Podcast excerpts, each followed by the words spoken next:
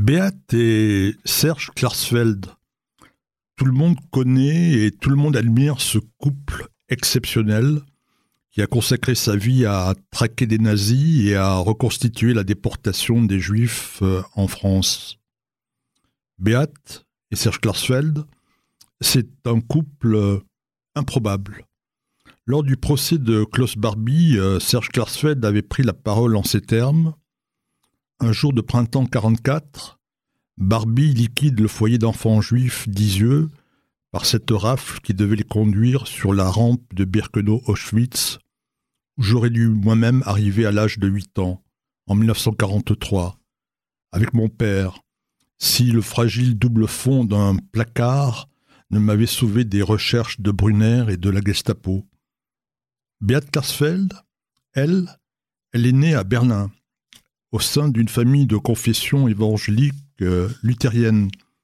Durant la guerre, son père était enrôlé dans la Wehrmacht, en Belgique. Mais un jour, par hasard, Béate et Serge se rencontrent à Paris, et tout va changer.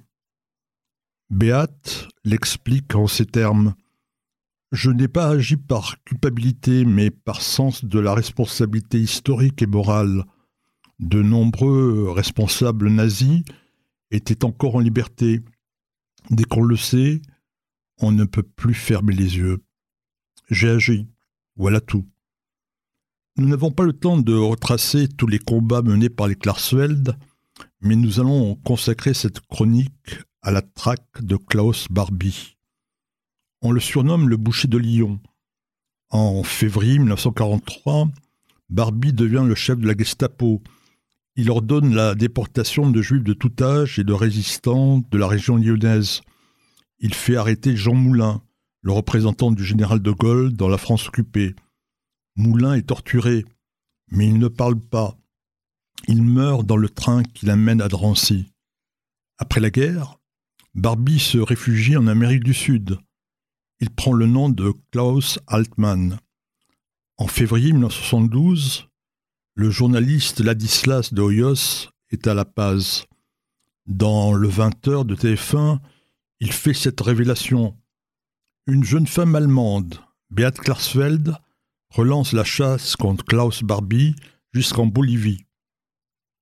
Je suis venu ici avec les documents que j'ai reçus du procureur de Munich pour les montrer aux autorités boliviennes, pour qu'elles se rendent compte que Barbie Altman sont la même personne, déclare Beat Klarsfeld.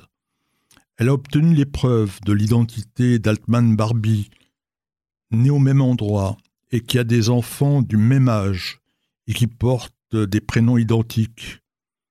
Un journaliste allemand travaillant à Lima avertit Klarsfeld qu'un homme d'affaires bolivien d'origine allemande est venu s'installer au Pérou parce que sa femme ne supporte plus l'altitude de la Bolivie. Klaus Saltmann ressemble trait pour trait à Klaus Barbie dans une photo datant de 1942 euh, qui a été publiée dans la presse par les Klarsfeld. Beat part pour Liban. Apprenant qu'elle est dans l'avion pour le Pérou, Barbie repart en Bolivie. Là-bas, c'est le dictateur Hugo Banzer qui dirige son pays avec une main de fer. Il protège Barbie. Les Klarsfeld tentent d'enlever Barbie avec l'aide de Régis Debré et d'opposants boliviens. Mais l'opération échoue. Les Klarsfeld ne renoncent pas. Le nouveau président de Bolivie, Siles Suazo, déclare en 1979 Évidemment, un gouvernement démocratique ne peut pas protéger un criminel comme Barbie. En France, François Mitterrand est élu président de la République en 1981 il nomme Régis Debray à la fonction de chargé de mission pour les relations internationales. Mitterrand donne son accord à Debray pour amener Barbie en France. Barbie est arrêté en Bolivie et expulsé vers la France le 5 février 1983. Le procès de Barbie s'ouvre à Lyon le 11 mai 1987. Jacques Vergès est son avocat principal. Le 4 juillet 1987, la sentence tombe. Barbie est condamné à la prison à perpétuité pour sept crimes contre l'humanité. Barbie n'essaiera jamais de se justifier.